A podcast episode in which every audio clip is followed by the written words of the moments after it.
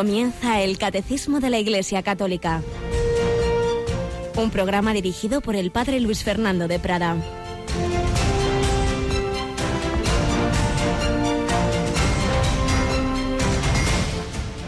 Id y proclamad que ha llegado el reino de los cielos. Curad enfermos, resucitad muertos, limpiad leprosos, arrojad demonios. Gratis habéis recibido. Dad gratis. Alabado sean Jesús, María y José. Muy buenos días, muy queridísimos amigos, oyentes, familia de Radio María.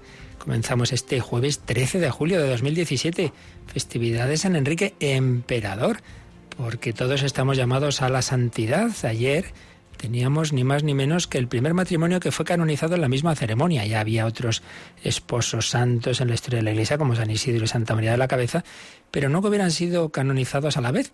Y ayer sí, los padres de Santa Teresita, Luis Martín y, Celia Green. Pues hoy también un seglar, San Enrique, pero en el mismo día, si es que hay tantos santos que no nos caben, en el mismo día una Carmelita descalza, otra Teresa Carmelita descalza, Teresa de Jesús de los Andes. Tenemos a nuestra Santa Teresa de Jesús, tenemos a Santa Teresita y tenemos a esta, a esta eh, hispanoamericana Teresa de Jesús de los Andes, una santa carmelita que también vivió esa llamada a la santidad, pero en su vocación religiosa. Todos llamados a la santidad, unos como seglares, otros como sacerdotes, obispos, otros como religiosos. Pues sí, todos llamados a extender el Evangelio, como nos ha dicho Jesús en el Evangelio de hoy. Id y proclamad que ha llegado el reino de los cielos. Gratis habéis recibido, dad gratis si soy llamado gratuitamente, sin méritos, misericordiosamente, si he recibido tantos dones de Dios y de Dios directamente y a través de tantas personas. Si uno se pone a pensar lo que tiene, que ha conseguido por sus propias fuerzas solo, pues no es casi nada. Hemos recibido casi todo de nuestros padres, de otros familiares, profesores, catequistas, amigos, sacerdotes, de tantas personas que han influido en nuestra vida. Bueno, pues lo que hemos recibido gratis, démoslo gratis. Y eso intentamos en Radio María. Lo que hemos recibido, darlo gratuitamente, darlo así, con ese espíritu propio del voluntariado. Y por eso también pedimos vuestra ayuda, vuestra colaboración en ese espíritu. Pues también el que tantas personas de vosotros nos decís, a mí me hace mucho bien Radio María, pues quiero que lo haga otras personas y por ello también colaboro espontáneamente con mi oración, con mi tiempo si puedo, mi voluntariado, mi donativo. Pues es este espíritu del Evangelio. Gratis habéis recibido, dad gratis, tan distinto al espíritu comercialista de nuestro mundo, del do des, tú me das esto, yo te doy lo otro, por a través de un intercambio, de un contrato. No, vivamos ese espíritu. Tenemos con nosotros a Yolanda García. Buenos días, Yoli. Muy buenos días, padre. Hoy perdón de García, ¿cómo estoy? Ya veo por qué te ríes. Yolanda Gómez, usted perdone. No pasa nada. Bueno, pero en el espíritu de gratuidad y gratitud me perdonas, ¿verdad? Hombre, claro, eso sí, por supuesto. Tú que llevas aquí tantos años, has visto muchos voluntarios con ese espíritu de gratuidad. Sí, sí, sí. Y es un, bueno, es una gracia poder ver, eh, pues cómo Dios actúa a través de las personas y cómo esas personas tienen ese corazón tan, tan bueno, tan gratuito y que se dan a los demás, pues sin esperar nada a cambio.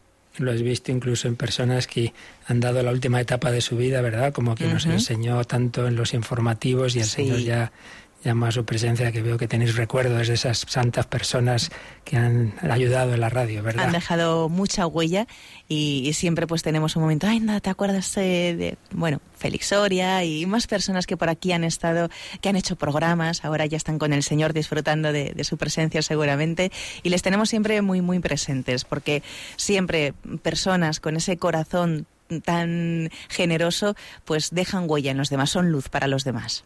Qué bonito. Pues eso es lo que tenemos que pedir al Señor, que nos ayude, cada uno donde Él nos ha puesto, a dejar esa huella, a que tú donde aparezcas, donde estés, en tu familia, en tu, trabajo, entre tus amigos, seas persona que deja huella de alegría, de unidad, no de esas que uh, vino la que se montó encizañando, discutiendo todo el mundo. Bueno, pues se lo pedimos hoy al Señor por, por, por intercesión de, de, San Enrique, este emperador, pues justamente del, del inicio del primer milenio, en torno al año mil y pico, es proclamado así emperador del Sacro Imperio Romano Germánico Pues en estos tiempos tan distintos le pedimos al Señor que nos ayude también a nosotros a ser luz, a ser eh, transmisores del Evangelio con gratuidad.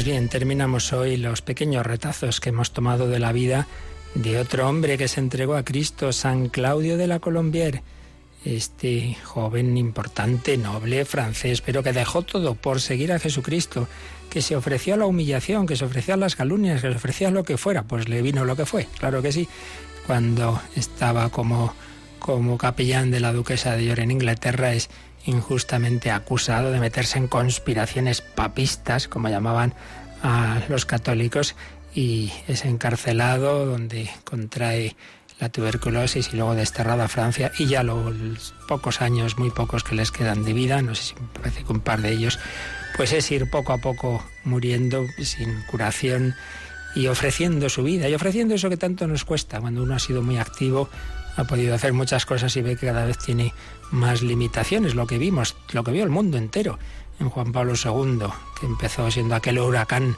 Boitigua y poco a poco pues las limitaciones, sobre todo desde el atentado, el Parkinson, las enfermedades y poco a poco ya no podía correr, ya no podía andar, ya no podía ni hablar y sin embargo pues ahí eh, consumó su entrega al Señor, su santidad. Pues eso le pasó a San Claudio de la Colombier. Estaba, veíamos ayer, en primer momento lo, destinan a Lyon, ahí hace una tarea de, director espiritual de los jóvenes jesuitas estudiantes, pero cada vez va a peor, la enfermedad seguía minando sus, sus pulmones y él lo sabía, y sabía que esto formaba parte del plan de su apostolado al corazón de Jesús. Los médicos pensaron que volver a esa pequeña localidad donde había estado año y pico Perelemonial le haría bien, los aires de allí y, allí va en verano de 1681. Al principio bien, pero cuando llegó el verano, la enfermedad rebrotó con toda su violencia. Un hermano suyo era arcediano en Vienne y entonces pidió permiso para llevarle él a su casa, cuidarla allí. Le dieron el permiso, pero Santa Margarita María le pasó una nota a San Claudio que decía lo siguiente, el Señor me ha dicho que Él quiere aquí el sacrificio de su vida. Como el Señor le hablaba a Santa Margarita María, como no tanto como a Santa Teresa de Jesús, pero en fin, que tenían ahí sus comunicaciones, pues le transmitió ese mensaje. El Señor me ha dicho que Él quiere aquí el sacrificio de su vida. Y entre esto y que ya le veían muy débil para un viaje, el superior pues decidió que no se marchara y en efecto, el desenlace no tardó en llegar. El 15 de febrero de 1682, pues tuvo un vómito de sangre y ofreció su vida. Sin ninguna duda se cumplió en él lo que esa promesa, una de las promesas del corazón de Jesús que dice que aquellos que le hayan amado, que le hayan difundido esa devoción, Él los acogerá en la hora de la muerte, la vivirán esa muerte con paz, con confianza. Pues sí, el corazón de Jesús se le abrió, salió a su encuentro de aquel al que años antes había llamado su amigo perfecto y siervo fiel. Acababa de cumplir 41 años solo. Con 41 años, el amigo perfecto y siervo fiel fue al encuentro del amigo de los amigos, el mejor amigo, el amigo que nunca falla.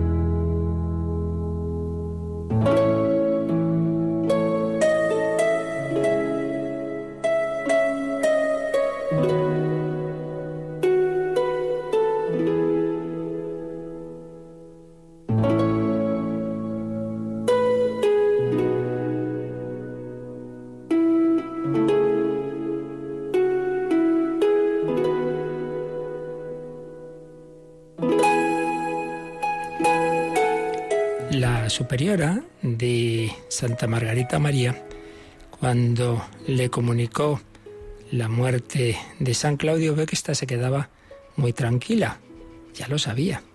Y vio también que no insistía, como en otros casos, en que la comunidad de las religiosas hicieran especiales oraciones y penitencias. Y entonces le preguntó por qué. Y le respondió, mi querida madre, el padre Claudio ya no tiene necesidad. Está en estado de pedir por nosotros, porque está colocado muy alto en el cielo por la misericordia y bondad del Sagrado Corazón de nuestro Señor Jesucristo. Únicamente para satisfacer por alguna negligencia que le había quedado en el ejercicio del divino amor, su alma se había visto privada de Dios desde que abandonó el cuerpo hasta el momento en que fue colocado en el sepulcro. Es decir, Santa Margarita María tuvo la iluminación, la luz de que había habido algún breve tiempo de cierta purificación de purgatorio. Fijaos, un hombre como este, por alguna negligencia, madre mía, como decía un, religioso, decía, pues yo no, no habrá para mí suficiente eternidad en el purgatorio. Bueno, exagerando, solo el Señor sabe, cada uno de nosotros, pero vemos aquí que es verdad que, que no se puede ver a Dios sin estar totalmente purificado y algo quedaba todavía de purificar, muy poquito. El caso es que enseguida Santa Margarita María vio que estaba colocado muy alto en el cielo por la misericordia y bondad del Sagrado Corazón. Pues vivamos nosotros nuestra vida con ese corazón de Jesús, en esa confianza. La clave de la vida cristiana es el amor y la confianza. No se trata de hacer o dejar de hacer, si no puedes hacer muchas cosas. No, el Señor lo que le pregunta a San Pedro en su última aparición no es si vas a hacer o vas a dejar de hacer, es Simón, hijo de Juan, ¿me amas?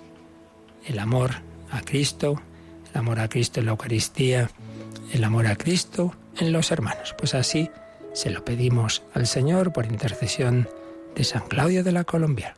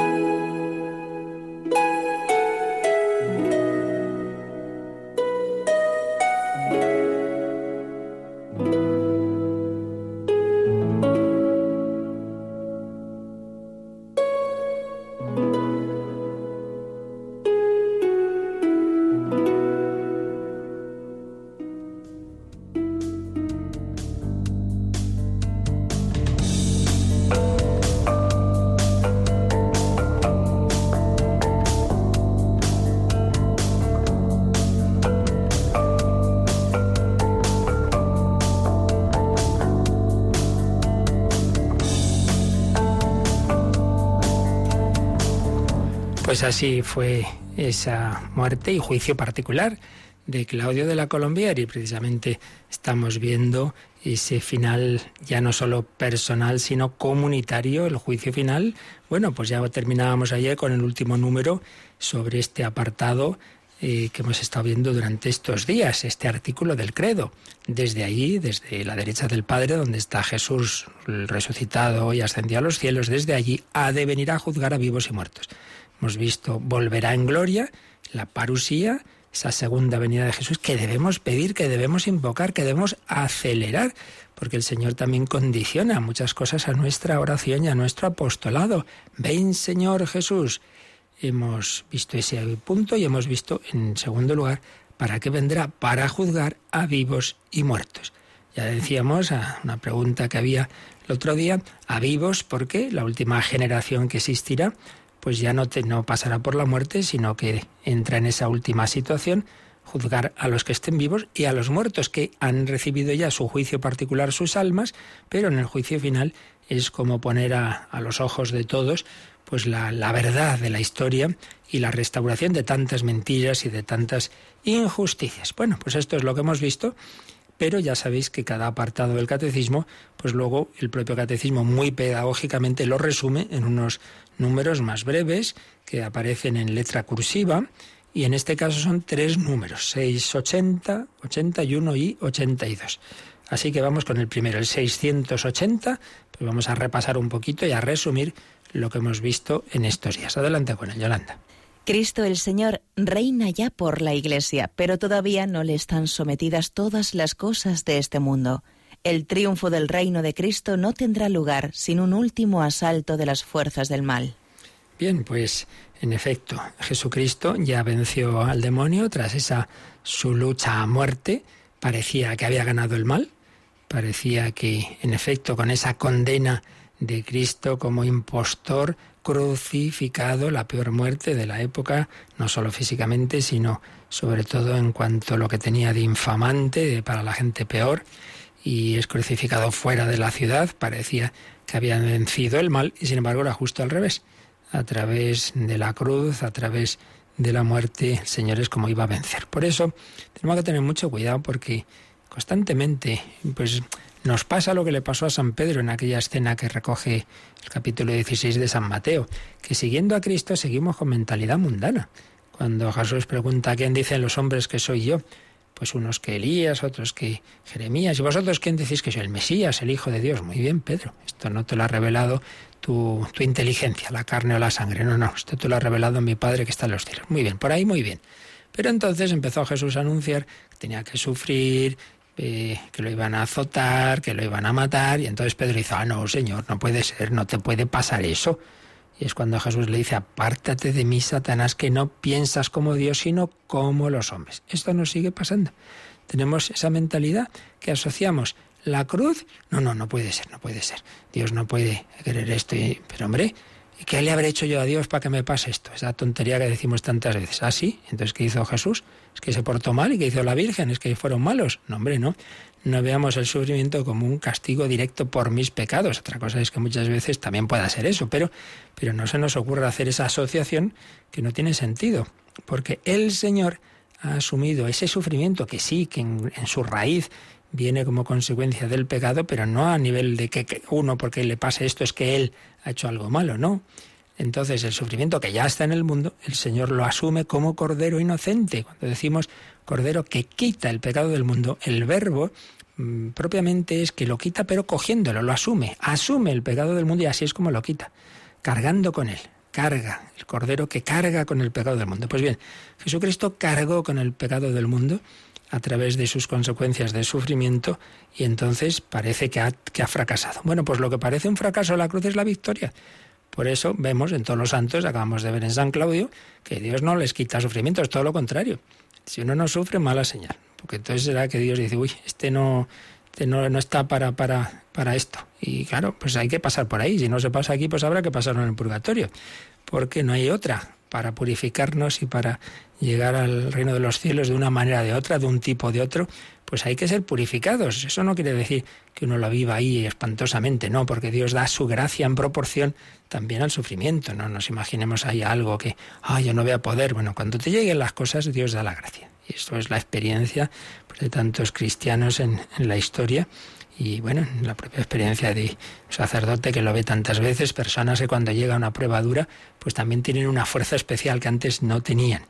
Pero bueno, a lo que vamos, que el Señor aparentemente fracasó y sin embargo esa fue su victoria, ha triunfado. Bueno, ha triunfado y eso donde se manifiesta en la resurrección. Entonces, la historia no termina el Viernes Santo. La historia de Cristo da ese paso decisivo en la mañana de Pascua, en la mañana de resurrección.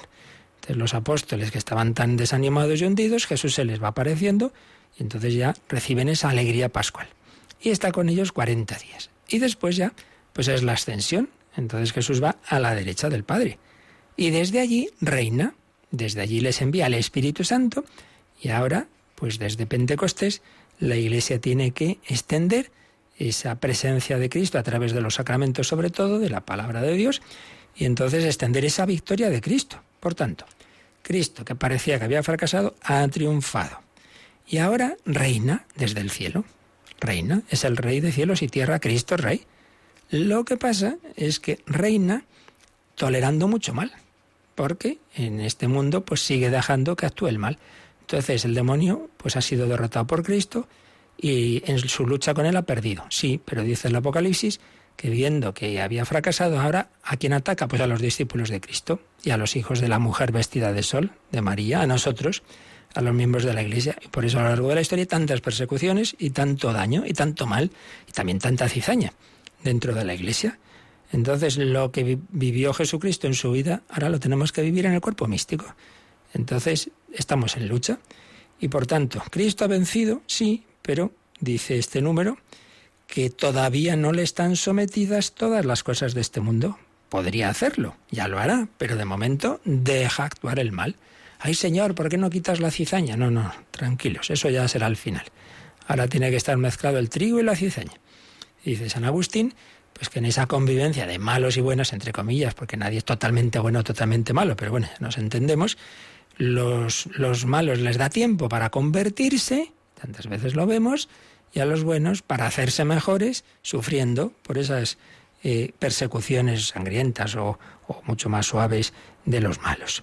Por tanto, mm, tranquilos, que la cosa no se le ha ido de las manos a Dios, que la, historia está en sus manos, pero es verdad, Dios permite el mal. Y como dice Benedicto XVI en, el capítulo de, del discurso escatológico, mm, que el otro día eh, que expusimos en Vida en Cristo, y que ahí lo podéis volver a escuchar o leer directamente en Jesús de Nazaret. Ese capítulo de, del discurso católico tiene una frase muy llamativa. Dice, Dios permite una medida grande, súper grande, diríamos nosotros, al mal. Como que le deja demasiado poder al mal. Pero no, no, no se le ha ido la historia de las manos. Pues bien, esto es así.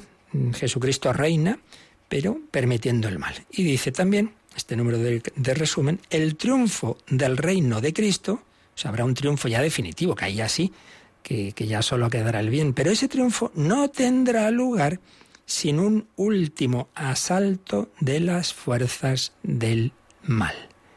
No tendrá lugar sin un último asalto de las fuerzas del mal. Cristo va a triunfar sin ninguna duda. Al fin mi corazón inmaculado triunfará. Reinaré a pesar de mis enemigos. Reinaré, sí, reinará el Señor. Reinará, por supuesto, en esa consumación final, pero incluso, pues, de otra manera, eh, está, hay promesas y textos magisteriales que vimos en su momento, pues que hablan de una época de, de conversión, de paz, de unidad, de un solo rebaño, un solo pastor. Bueno, sí, sí, pero eso no tendrá lugar sin un último y fortísimo asalto de las fuerzas del mal. Así que no hay que asustarse. Ay, Dios mío, qué cosas están pasando y cuánta gente abandona. Sí, está anunciada la apostasía y está anunciado el hijo de la perdición y el anticristo. No nos asustemos. Todo está previsto. Nada se le escapa de las manos a Dios. Bueno, pues esto nos dice el 680, pero Yolanda, vamos a, a ver cómo estas mismas cosas las explica ese otro catecismo, que no es un texto magisterial, pero sí recomendado y regalado en su momento también por Benedicto XVI a la JMJ de Madrid, el Yucat. Vamos a ver ahí cómo, cómo sintetiza para los jóvenes ese catecismo juvenil estas verdades. Y eso lo tenemos en el número 111. El Yucat hace preguntas, luego viene una primera respuesta sintética y luego desarrolla. La pregunta es, ¿qué pasará cuando el mundo llegue a su fin. ¿Cuál es la primera respuesta? Cuando el mundo llegue a su fin, vendrá Cristo, visible para todos. Vendrá Cristo, visible para todos. Es la parusía, todos lo verán. Fijaos que, que la primera venida, en cambio, fue muy discreta, muy pocas personas se enteraron, pero en esa todo el mundo, todos lo verán. Vendrá Cristo visible para todos. Y luego ya desarrolla esta idea con un parrafito que nos lees, por favor. Las conmociones dramáticas anunciadas en la Sagrada Escritura, la maldad que se mostrará sin disimulo, las pruebas y persecuciones que pondrán a prueba la fe de muchos, son sólo la cara oscura de la nueva realidad. La victoria definitiva de Dios sobre el mal se hará visible. La gloria, la verdad y la justicia de Dios saldrán a la luz resplandeciente. Con la venida de Cristo habrá un cielo nuevo y una tierra nueva y enjugará toda lágrima de sus ojos, y ya no habrá muerte, ni duelo, ni llanto, ni dolor, porque lo primero ha desaparecido. Y al decir esto pone varias citas que en su momento leímos, pero una de ellas que aparece también ahí al margen, Lucas 21, si quieres nos la lees. Desfalleciendo los hombres por el miedo y la ansiedad ante lo que se le viene encima al mundo. Cuando empiece a suceder esto, levantaos, alzad en la cabeza, se acerca vuestra liberación. Fijaos en ese texto, que solo aquí recogemos el final, es donde el Señor está hablando de diversas calamidades, terremotos, guerras y tal. Entonces dice que los hombres desfallecerán por el miedo y la ansiedad ante lo que se le viene encima al mundo. Bueno, pues fijaos la conclusión. Cuando empiece a suceder esto, cuando veáis esas cosas, no dice ahí, pues eh, escondeos y muertos de miedo. No, levantaos, alzad la cabeza porque se acerca vuestra liberación. Cuando veamos las cosas peores, es que está Cristo a punto de, de aparecer. Es así. Por tanto, no nos asustemos, no nos asustemos. Dios deja una gran, demasiado grande medida al mal según nuestras medidas, pero evidentemente Dios sabe más que nosotros. Entonces, tranquilos, que, que todo está en sus manos y que al final será su triunfo. Las conmociones dramáticas, la maldad, que se mostrará sin disimulo. Qué verdad es Mal ha habido siempre, pecado ha habido siempre. ¿Cuál es la diferencia de nuestra época y otras? Que en otros tiempos pues ya decía, bueno, pues sí, eso está mal, que pues hay que tolerar el mal y ya está. Hoy se canoniza el mal. Hoy se pone como modelo. Hoy se dice que eso es lo bueno y lo malo es en cambio los que pretendemos otra cosa y entonces eso es lo que no se tolera. Lo que no se tolera es lo normal y lo natural y lo que en cambio se proclama y se canoniza es lo antinatural y lo, y lo malo. Y, se puede decir de todo y se puede hacer de todo y se puede llevar cualquier cosa menos una cruz, etcétera, etcétera. Pues eso es lo que ocurre. Bueno, pues ya, nada, esto ya está anunciado. La maldad que se mostrará sin disimulo. Las pruebas y persecuciones, pues ya lo vemos constantemente, que pondrán a prueba la fe de muchos. Por supuesto están esas persecuciones sangrientas en, en países de Medio Oriente, en países comunistas, que como Corea del Norte, pero luego también está esa persecución solapada en Occidente, de otro tipo, pero, pero, pero muy fuerte también, ¿eh? Que, que uno dice, pero, pero bueno, que qué locura es esta, lo que os decía, ¿no? Que, que se puede hacer de todo en este mundo, pero si alguien tiene siempre limitaciones es el cristiano y es el que intenta vivir la moral y le quitan a unos padres eh, su, su, niño y le dicen que tienen que dejarlo eh, morir, pero por encima de los padres, bueno, bueno, pero ¿qué es esto? pues esas persecuciones que pondrán a prueba la fe de muchos, la fe de muchos. Entonces es verdad, mucha gente se desanima y dice, uy, esto ya se acaba, entonces bueno, pues mejor vamos a hacer como todos. Bueno, pues ahí son estos tiempos de, de crisis, tiempos difíciles, es donde, donde precisamente hay que pedir más la gracia para perseverar. Pero todo eso, todo eso negativo, esa maldad, esas pruebas, dice el Yucat, son solo la cara oscura de la nueva realidad. ¿Y cuál será esa nueva realidad? La victoria definitiva de Dios sobre el mal. Entonces se hará visible la gloria, la verdad y la justicia de Dios saldrán a la luz resplandeciente. Con la venida de Cristo habrá un cielo nuevo y una tierra nueva. Y viene esa promesa preciosa de Apocalipsis 21 que cita aquí el Yucat y enjugará toda lágrima de sus ojos, y ya no habrá muerte, ni duelo, ni llanto, ni dolor, porque el primer mundo ya ha pasado. Ya no habrá muerte, ni duelo, ni llanto, ni dolor, y enjugará toda lágrima de sus ojos como una mamá coge al niño que está llorando. Pues vamos a quedarnos con el Señor. Cuando estemos en ese momento de desánimo, pues procuremos ir a una capilla al sagrario, decir, Señor, tú estás aquí, yo vivo contigo, pues no, dame fuerza, dame confianza, no me ayuda a no dejarme llevar del desánimo y ayúdame a vivir confiando, esperando en la esperanza de mi final eh, como encuentro contigo y del final de la historia. Que nos baste, que nos baste con el Señor, me basta. Me basta con saber que estás aquí, tú también lo pasaste mal, pero con tú triunfaste, pues contigo sufriré, moriré y venceremos. Pues esa es nuestra esperanza. Vamos ahora a pedírselo al Señor con esta bella canción del Padre Gonzalo Mazarrasa. Me basta porque sé que estás aquí, encerrado en una urna de cristal, volando a lomos de una nube gris caminando de nuevo sobre el mar. Me basta porque sé que estás aquí. Aunque tardes un poco en regresar. Tú dijiste que habrías de venir. Haz que no nos cansemos de esperar. Me basta porque sé que estás aquí. Aunque no se te oiga respirar. Y ni siquiera el corazón latir. Me basta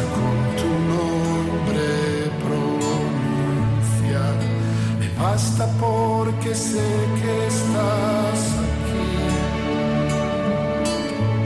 Preparándonos una eternidad. Aunque tengamos antes que morir.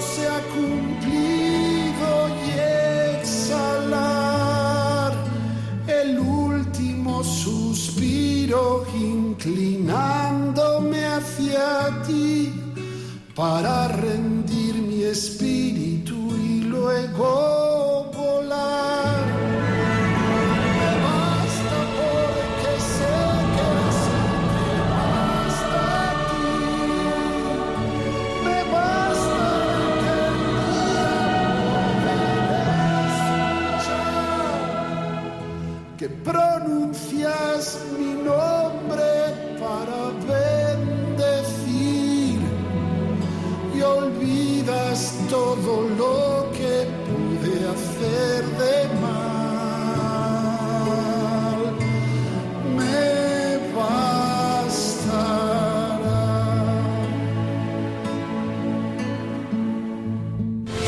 Conoce la doctrina católica. Escucha el catecismo de martes a jueves de 8 a 9 de la mañana. Y los sábados, a la misma hora, profundizamos en los temas tratados en el programa En torno al catecismo. Me basta con saber que estás aquí y esperando esa victoria definitiva, esa presencia ya no solo oscura en el sagrario, sino visible. Bueno, y en esa segunda venida de Jesús vendrá para juzgar a vivos y muertos, y es lo que resume el número 681. El día del juicio, al fin del mundo, Cristo vendrá en la gloria para llevar a cabo el triunfo definitivo del bien sobre el mal que, como el trigo y la cizaña, habrán crecido juntos en el curso de la historia. Pues sí, en este mundo vemos tanto mal, vemos tanta impostura, vemos tanta injusticia, tanta injusticia. A veces parece como, si, porque las cosas ya lleguen a un, tribunal humano, pues la justicia, la justicia, bueno, la justicia la hacen los hombres, la justicia a veces es justa a veces es injusta, porque hay un tribunal superior que es el tribunal divino. Y no nos olvidemos de que Cristo fue condenado en un tribunal, tanto el religioso del Sanedrín como luego el civil romano. Por tanto, hay una apelación definitiva, hay una apelación al tribunal divino. Bueno, y eso es lo que el día del juicio final. Ahí se verá toda la verdad de la historia y toda la reparación de tantas injusticias y de tantos que en este mundo han sido pisoteados. Pues ahí recibirán esa corona merecida. El día del juicio, al fin del mundo, Cristo vendrá en la gloria para llevar a cabo el triunfo definitivo del bien sobre el mal, que aquí han sido como el trigo y la cizaña. Han crecido juntos, pero entonces ya todo quedará claro, todo quedará separado. Por eso, como estamos insistiendo, pues no hay que desanimarse, no hay que decir, ay Dios mío, si es que en este mundo pues, pues eh, vemos eso, el triunfo del mal, entonces uno se amarga. hay que tener cuidado, porque en estos tiempos difíciles eh, hay que procurar no caer en esa actitud del católico amargado, enfadado con el mundo, todo negativo, pesimista, todo está mal. Bueno, bueno, que repito, que peor estaban las cosas el Viernes Santo por la tarde, ¿no? Cuando el Señor estaba en el sepulcro, cuando eh, la cabeza de, esos apóstoles Pedro le había negado, cuando otros se había suicidado, menudo panorama. Bueno, y sin embargo, estábamos bien cerquita del triunfo, bien cerca de la resurrección, y la Virgen estaba por ahí. Por eso, en esos momentos oscuros, en esos momentos de crisis, de fe, de esperanza, pues hay que acudir especialmente a la Virgen María. Cuando se va el sol está la luna y las estrellas. Tradicionalmente se ha visto un símbolo de la Virgen María en la luna. ¿Por qué? Por un lado, porque no tiene luz propia, sino que la recibe del sol. Bueno, María está llena de gracia, la gracia no la produce ella, es lo que le viene de Dios. Todo es don, todo es gracia María, que ha recibido incluso pues antes de ser de nacer en su inmaculada concepción, ya ahí está llena de gracia. Todo es gracia misericordiosa. María recibe salud. Por otro lado, la luna no deslumbra, pues nos es a veces más fácil acercarnos a la Virgen María que al Señor, que nos puede dar más miedo, decir, bueno, sí es misericordioso, pero también es justo y tal, bueno, pues acude a través de María, Madre cercana, Madre misericordiosa, vuelve a nosotros esos tus ojos misericordiosos. Y en esa noche, en esa oscuridad, María actúa. En las noches está Parece como que el Señor le ha dado especialmente una, una tarea a María. Acude a ella en tus noches, en tus oscuridades. Madre, ayúdame, anímame a esperar a Jesús, esperar contigo. Esa es su luz, la resurrección. Como María Magdalena, que estaba llorando y las lágrimas no le dejaban ver que era Jesús, ese jardinero con que ella estaba confundiendo. No, no, si es el Señor. Hasta que una palabra María. Y entonces, pues toda la tristeza se convirtió en alegría. Tengamos cuidado que en esta época, hasta que llegue ese triunfo definitivo, no nos amarguemos, no perdamos la esperanza, acudamos al Señor en la oración, acudamos a la Virgen María, acudamos también a la compañía de los hermanos. Por eso es tan importante ese acompañamiento, tanto a nivel individual, acompañamiento espiritual, dirección espiritual, como a nivel comunitario. Una comunidad cristiana, al menos, pues amigos en la fe con los que compartir los momentos buenos y malos. Como uno se va a la montaña es peligrosísimo irse solo procurar ir en grupo, encordado, un tropezón, cualquier cosa puede ser fatal si va solo, pues también en la vida cristiana. Bueno, pues vamos al último número de resumen del catecismo de este apartado, es el número 682. Vamos, Yolanda, con él. Cristo glorioso, al venir al final de los tiempos a juzgar a vivos y muertos, revelará la disposición secreta de los corazones y retribuirá a cada hombre según sus obras y según su aceptación o su rechazo de la gracia. Bien, pues es lo que hemos visto estos últimos días, que esa venida gloriosa al final de los tiempos, y a juzgar a vivos y muertos, pues va a mostrar la plena verdad también de las cosas ocultas. Revelará la disposición secreta de los corazones y retribuirá a cada hombre según sus obras y según su aceptación o su rechazo de la gracia. Esto hay que entenderlo unido a lo que vimos de que en realidad esa retribución empieza ya con la muerte de cada uno, porque ya se da ese juicio particular. Lo que quiere decir aquí es que esto ya será, digamos, público, veremos la verdad de la vida de cada uno, no las mentiras, no las máscaras en las que tantas veces vivimos. se, verá a la luz pública pues la verdad de la historia. Pero eso depende de si hemos aceptado o no el, el amor misericordioso. Lo último que vimos es cómo de por sí Jesucristo a lo que ha venido es a salvarnos, no a juzgarnos, no a condenarnos, pero precisamente uno rechaza. Si uno rechaza esa salvación y esa gracia es el que se autocondena.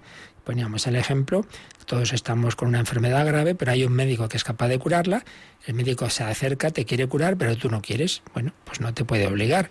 El Señor quiere curarnos a todos, pero si rechazamos esa gracia, entonces somos nosotros los que nos morimos, los que llegamos a esa autocondenación por el rechazo de la gracia. otro ejemplo de que no basta con un amor que Dios nos quiera, sino que nos llama un amor propio de, los matrimonios. El matrimonio no basta que uno quiera al otro, hace falta que, los dos se quieran, claro. Si uno dice yo te quiero y el otro no, pues no hay matrimonio.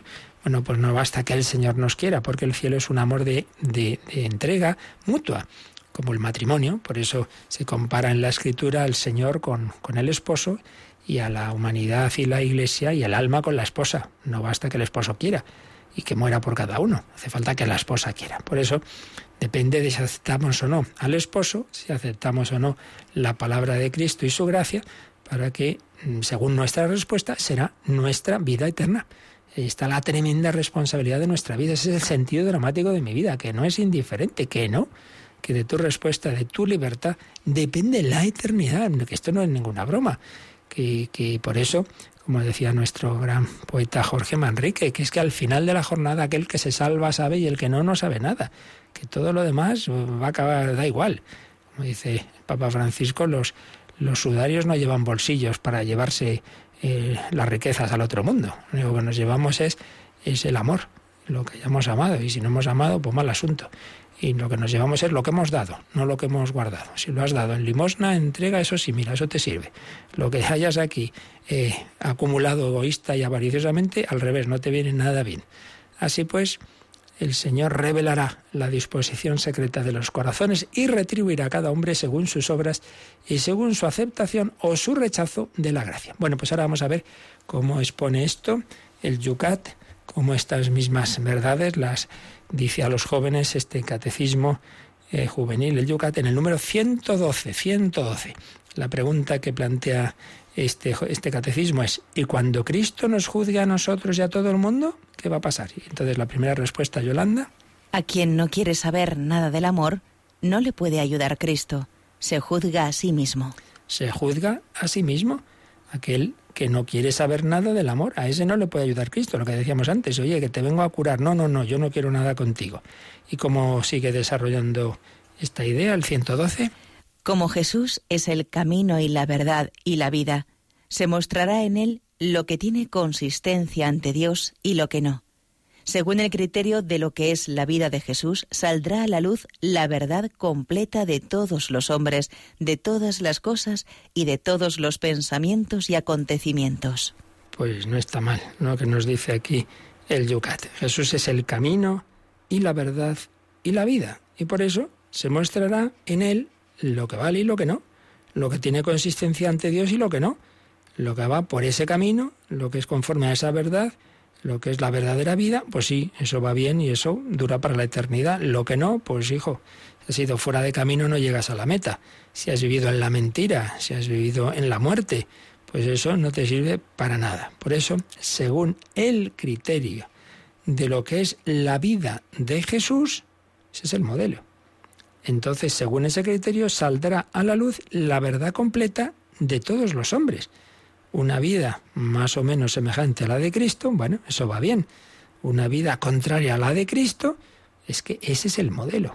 Cuando Pilato saca a Jesús al balcón del pretorio y dice, Ecce homo, ahí tenéis al hombre, pues lo decía en un sentido muy básico, pues mirad, este al que estáis atacando ahí le tenéis eh, aflagelado, pero no era consciente de que, como tantas veces ocurre en la, en la historia, pues los hombres hacemos o decimos cosas que en realidad Dios está detrás dándoles otro sentido.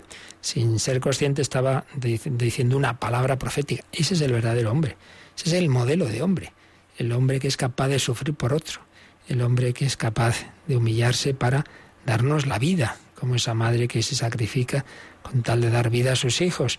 Ese es el hombre, ese es el modelo. Según el criterio de lo que es la vida de Jesús, saldrá a la luz la verdad completa de todos los hombres. Mira ese joven del siglo XIII que podía haber sido un comerciante rico, haber llevado una vida estupenda y que en cambio siguió a Cristo pobre y humilde. Ah, es Francisco de Asís. ¿Cómo se pareció a Jesús? Se le llamó el hombre más parecido a Cristo en ese siglo XIII. ¿Cómo le siguió? ¿Cómo le siguió? Pues entonces esa vida es una vida conforme a la de Cristo estará con Él para toda la eternidad. Saldrá a la luz la verdad completa de todos los hombres. El Señor nos dirá, nos dirá, oye, mira, eh, ese que con el que has vivido en tu vida, ese familiar, ese esposo, ese hijo, ese padre, ese vecino, ¿qué has hecho tú con él? ¿Qué has hecho por él? Te voy a decir lo que he hecho yo, yo morí por él. ¿Y tú? Por aquel por el que yo morí, al que lavé los pies, ¿tú qué has hecho? Bueno, pues, bueno, procuré no hacerle daño, a eso es todo. Pues yo morí por él, ¿eh? Ese es el modelo, ese es el criterio supremo. Con la gracia de Dios, poco a poco, claro, por nuestra fuerza no podemos, estamos llamados a unirnos con Cristo y a seguirle y a imitarle. Entonces, si yo he hecho esto con vosotros, hacedlo vosotros unos con otros. Andad tú lo mismo. Andad tú lo mismo cuando termina la parábola del buen samaritano. Haz tú lo que hizo ese buen samaritano. Ese por el que yo morí, ¿qué has hecho tú por él? Pensémoslo hoy. Ese es el criterio. Y según ese criterio se pondrá a la luz lo que hayamos hecho en nuestra vida, la verdad completa de todos los hombres, de todas las cosas, de todos los pensamientos. Bueno, esto no se entera nadie de que yo estoy juzgando a este Dios, se entera. Y ahí se pondrá a la luz todos los pensamientos y acontecimientos. Y ahí saldrá la verdad. Por eso, pues ya puede uno aquí hacer maldades a escondidas que, que si no se arrepiente y no se arregla eso antes de la muerte, pues hijo, eso va a quedar ahí público en ese juicio final. Por eso, hacer caso al Señor es hacernos bien a nosotros mismos y por eso en el margen de este número 112 del Yucat nos pone una frasecita de San Juan de Dios que dice, hermanos, haceos bien a vosotros mismos. Si el Señor busca nuestro bien, si haciéndole caso a Él, no es que mira qué bueno soy, ¿no? Que le estoy haciendo un favor al Señor. No, hombre, no, te lo estás haciendo a ti. El Señor se lo haces en cuanto que como Él quiere tu bien, pues entonces Él se alegra de tu bien, pero el bien te lo haces a ti mismo. Haceos bien a vosotros mismos y viceversa. Cura de Ars, que tenía esas luces de Dios para leer el alma.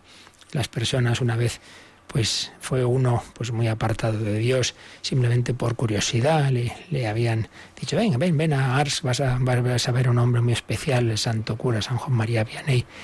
Y claro, le pasaba lo que en nuestra época más reciente le pasaba al Padre Pío que, leía las almas. Y gente, yo conocí a una persona que se confesó con él y dice, oye, ¿te has olvidado que hace no sé cuántos años en París hiciste tal cosa? Pues es verdad, padre, no me acordaba. Bueno, pues esto le pasaba al cura de Ars. Y entonces dicen que una vez vio a, ese, a uno de esos hombres que fue por curiosidad, se le quedó mirando con esa mirada honda, profunda y apenada a la vez, porque estaba viendo un alma llena de pecado, y solo le dijo, pero, pero por Dios, tenga piedad de su pobre alma. Tenga piedad de su pobre alma.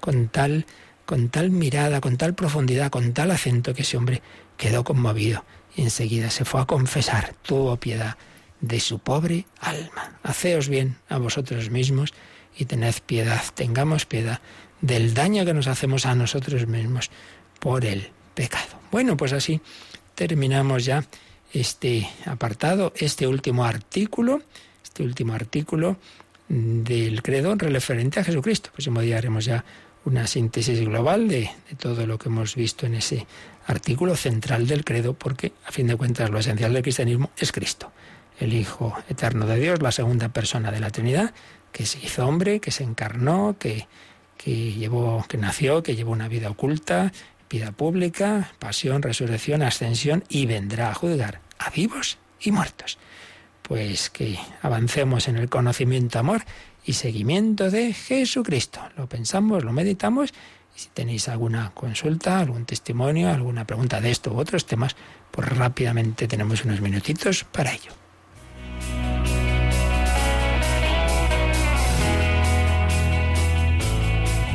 Participa en el programa con tus preguntas y dudas. Llama al 91 005 9419. 91 005 9419.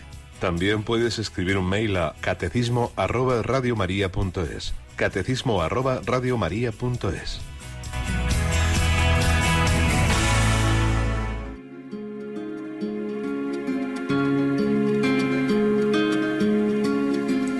Fuente de la vida eterna, de ti quiero yo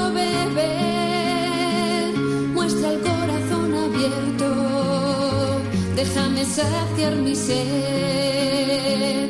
Fuego de misericordia, que consumes mi pecado. Enciéndeme con tus llamas, escóndeme en tu costado. Corazón de Jesucristo, fuente eterna del amor, quiero estar siempre contigo, abraza mi corazón. Jesucristo, fuente eterna del amor, quiero estar siempre contigo, abraza mi corazón. Tú que buscas mi consuelo, porque tantos te olvidaron, concédeme amarte siempre, por los que nunca te amaron.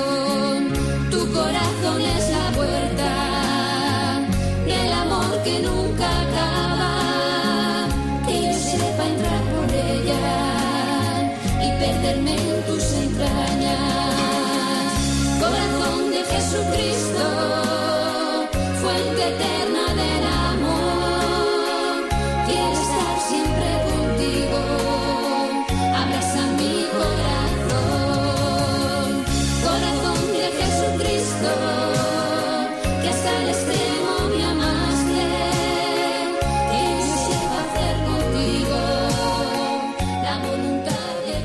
yo sepa hacer la voluntad de tu Padre. ¿Tenemos alguna llamada, Yolanda? Sí, Ernesto de Madrid eh, nos ha llamado y pregunta, eh, cuando Jesucristo habló de un mundo nuevo, eh, pregunta si también se refería a una recreación del mundo, a una resurrección de la creación, ya que es algo bueno para el hombre, para que siga disfrutando, mm, disfrutándolo después. Bueno, en primer lugar, que recuerde yo, Jesús como tal no utiliza esa expresión, aparece, aparece en textos del Nuevo Testamento, en el Apocalipsis, en San Pedro, parece que no aparece en la Biblia de Jesús, pero bueno, da igual porque en cualquier caso es palabra de Dios, es palabra inspirada. Y es un tema que no, que no ha sido definido. Hay eh, distintas maneras de, de interpretar. Está claro, o sea, lo que sí que parece claro es que bueno, que es una situación nueva, eso es evidente, ¿verdad? Esa situación en la que ya no existe el mal, la muerte, eso sí que está claro, ¿no? Pero ¿en qué, qué grado hay de continuidad o de discontinuidad con este mundo? Bien, no está claro. ¿Que hay una cierta continuidad? Sí. ¿Por qué? Porque al menos sabemos que nuestros cuerpos, en los que está la materia de este mundo, porque sabemos que en el cuerpo humano están los elementos que están en el universo. Entonces, desde ese punto de vista, por lo menos hay una continuidad de que hay la materia, sus elementos de este universo impresionante que Dios ha creado, sigue para siempre porque nosotros no solo creemos en la inmortalidad del alma, sino en la resurrección de los cuerpos. Desde ese punto de vista, esa materia sigue y entonces, bueno, estará presente. También un contexto de esa materia, este mundo transformado, puede ser, pero son esas cosas que no, que no han quedado eh, plenamente definidas, claras, y como siempre digo, si el Señor algo realmente es necesario para nuestra vida, nos lo hubiera dicho. Y es que, una y otra vez lo repito, la revelación de Dios no es para saciar nuestra curiosidad. ¿Cómo será esto? Mire, oiga, ¿y resucitaremos con 30 años o con 33? Mire, que, que eso son curiosidades que no van a ninguna parte. La revelación es ¿para qué tengo yo que hacer? La revelación tiene un sentido práctico. ¿Cómo tenemos que vivir? Entonces, que sea de esta manera o sea lo otro, lo que ese final, como tampoco nos afecta a lo que tenemos que hacer, pues bueno, hay cosas que han quedado ahí un poquito en ese, en ese margen en la que se puede opinar una cosa, se puede opinar otro, por eso, bueno, hay diversas explicaciones teológicas en distintos temas, porque no son aspectos esenciales. Pero lo que sí que está claro es, por un lado, que ese mundo, en ese mundo ya no habrá el mal, ni la muerte, ni el dolor, y por otro lado que hay una cierta, al menos cierta continuidad, porque repito, nuestro cuerpo, y hombre, si es nuestro cuerpo, pues eso implica algún tipo de, de contexto de la materia, pero ya mucho más que eso no, no podemos decir. Muy bien, en cualquier caso siempre es bueno no quedarse con dudas, sino pues preguntar y hasta donde podamos responder, responderemos y lo que no, pues como yo suelo decir, cuando he estado sobre todo con grupos de jóvenes y así salían ya este tipo de preguntas y decían, esa pregunta al Padre Eterno, esa yo ya no la sé responder. Muy bien, pues lo pedimos al Señor, vivir con esperanza, con alegría y haciendo el bien. Hagamos todo el bien posible, dejar el mundo mejor de cómo lo encontramos teniendo muy presente que cada uno de nosotros tenemos una misión en este mundo y que algo no se hará en el mundo si tú no lo haces. Porque Dios te lo ha pedido a ti, te lo han encomendado a ti, hoy, este día. En este día de hoy hay algo que tienes tú que hacer a tu alrededor. Si no lo haces, quedará eternamente sin hacer. Para ello contamos con la gracia de Dios y con su bendición. La bendición de Dios Todopoderoso, Padre, Hijo y Espíritu Santo, descienda sobre vosotros. Alabado sea Jesucristo.